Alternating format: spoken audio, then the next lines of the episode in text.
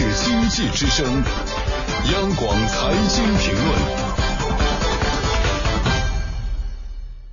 我的观点，我的态度。央广财经评论，我是刘倩。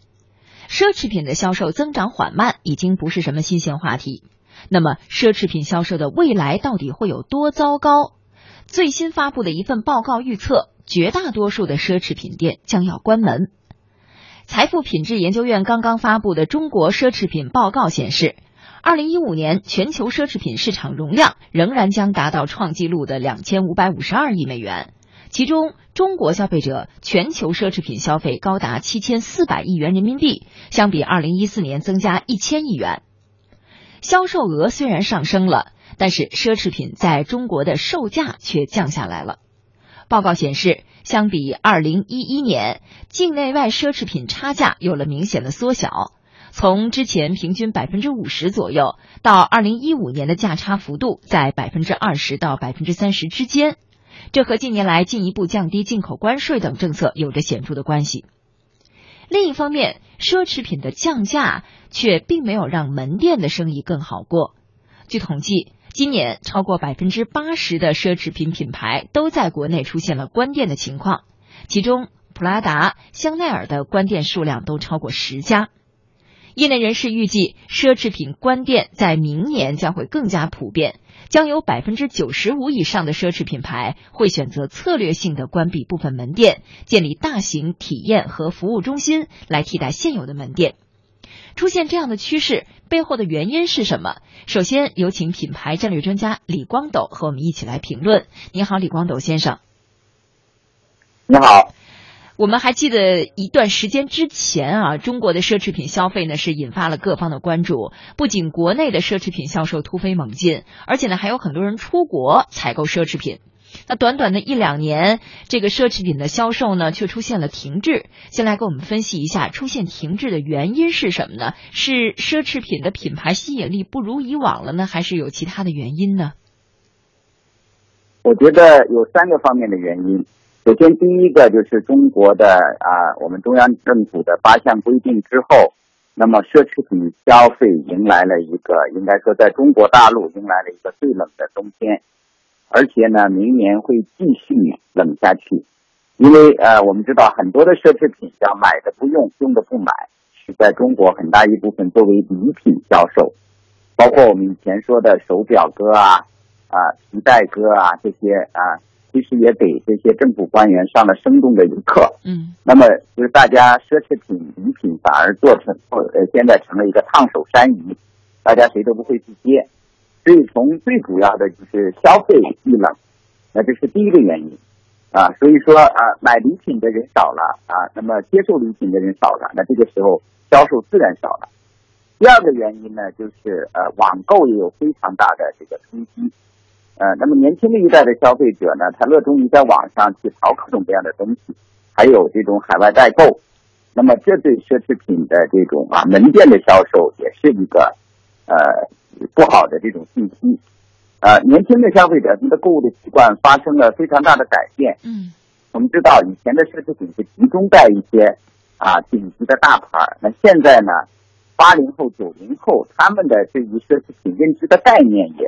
啊，叫我们称之为叫网络时代的小众化品牌，他们更愿意淘一些潮牌，嗯，他们自己呢，并不愿意跟随这种潮流，人人背一个 LV 的包，对，反而呃有开玩笑说北京 LV 的包变成了大妈包啊，这是第二个方面的原因啊。那接下来。在这种啊，第二这是第二个原因啊，第三个原因呢，就是中国人的出国现在变得非常的简单。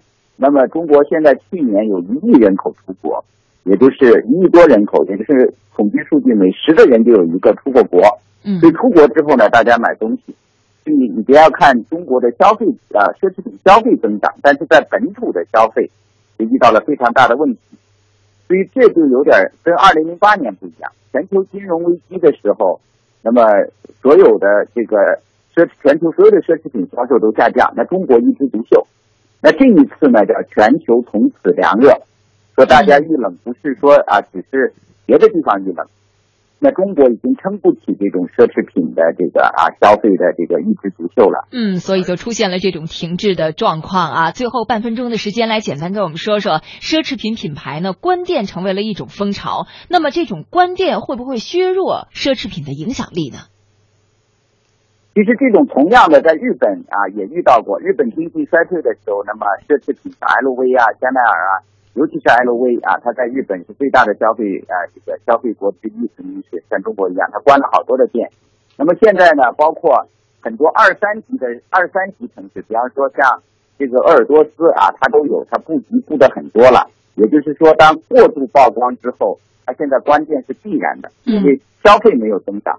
那么，呃，奢侈品的特点是呢，就是说，消费者会为了一个啊，这个买一个包啊，甚至去，呃，去做长途旅行去出国，所以我觉得奢侈品关店，呃，对他来说是不见得是一个坏事，他让他的服务更好了。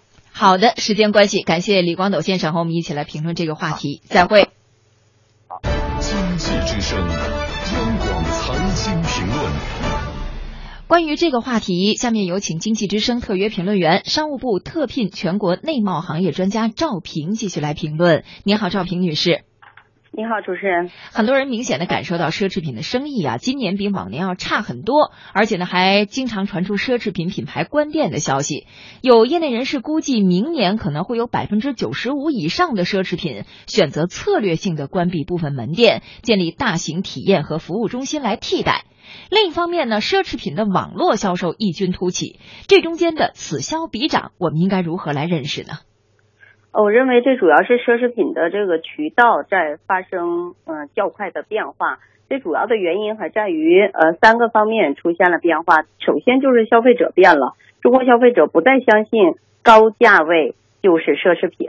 然后另外一个就是也不再相信奢侈品它具有投资价值，就是买的越多越保值。嗯，呃，这样的错误的消费理念正在逐渐减少，消费者越来越成熟。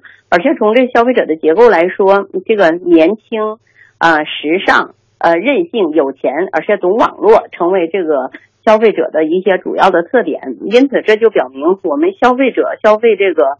呃，奢侈品的这个人群结构在发生变化，年轻化是一个主要的趋势。第二就是潮流发生了巨大的变化。那以往人们说到奢侈品，更多讲的是那些老牌的，呃，这个批量生产的奢侈品。那么这一类我们叫做大众的奢侈品，可能它在逐渐的被抛弃，而一些高端的小众的、年轻的、时尚的这样的奢侈品，嗯，目前销售情况还是非常好的。那么第三就是消费渠道变了。从那个刚才你也提到，就是其实中国人并不是买奢侈品买少了，只不过是在境内的实体店买少了。其实，在境外我们消费还非常火爆，而且电商也非常火爆。所以这证明我们消费奢侈品的这个能力越来越强了，消费的量也越来越大了。只不过对奢侈品来说，实体店这个渠道正在逐渐被抛弃。那么这背后的原因也和我们实体流通渠道自身也在关店有着直接的关系。受到电商的挑战，实体店的客流量在减少。那么今年呢，上半年一百二十家百货企业，那么有几十家都关闭了这个，呃，或多或少关闭了自己的实体店。而且这种情况不止发生在中国，现在，呃，美国希尔斯百货它在年内也宣布要关闭二百三十五家经营不佳的这样的门店。所以对于这个百货商店来说，实体店面临着这个巨大的挑战。所以关店也好，开店也好，是一种策略的选择。在这样一个大潮下，奢侈品作为很多百货商店的主力品牌。那么他选择关店也是一种策略的调整。嗯，这是策略的变化。像下面我们再来说说价格的变化。最新发布的报告说，奢侈品在国内外的差价不断的减少，从二零一一年的百分之五十降低到百分之二十到百分之三十。而且呢，还有业内人士认为，中国未来会成为奢侈品售价最便宜的地方。您同意这样的观点吗？啊，我应该说部分同意这样的观点，因为嗯，这互联网改变了生活方式，现在消费者购买奢侈品确实越来越方便了。